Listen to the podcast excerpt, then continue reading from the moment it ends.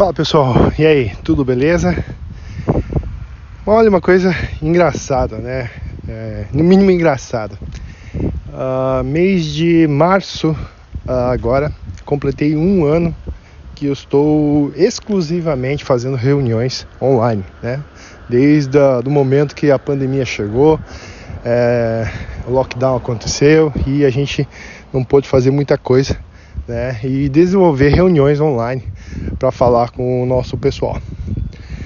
E um ano se passou e nesse período todo, quanta coisa engraçada aconteceu, né?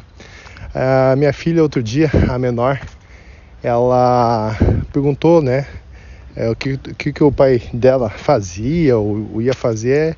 Ela falou que estava indo trabalhar e saindo de casa, né, para ir trabalhar. E isso ficou um tanto estranho para minha filha, porque ela não entendia por que, que ele tinha que sair de casa para ir trabalhar.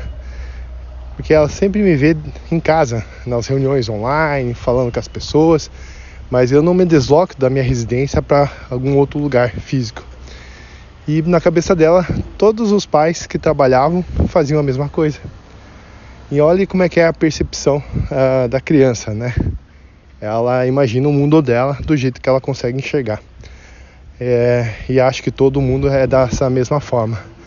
Dito tudo isso, fico pensando, né, as nossas gerações futuras e nós mesmos, como que a gente vai se comportar em relação a tudo isso?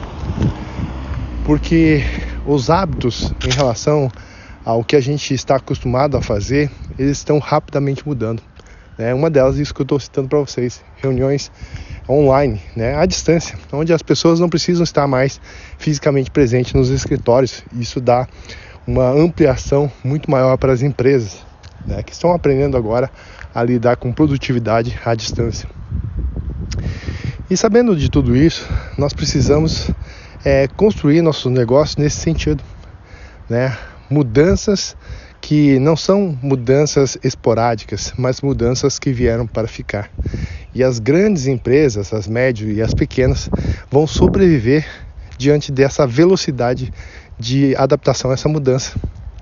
Porque muitas empresas estão redondamente enganadas se acharem que tudo vai voltar ao normal como era antes de 2020.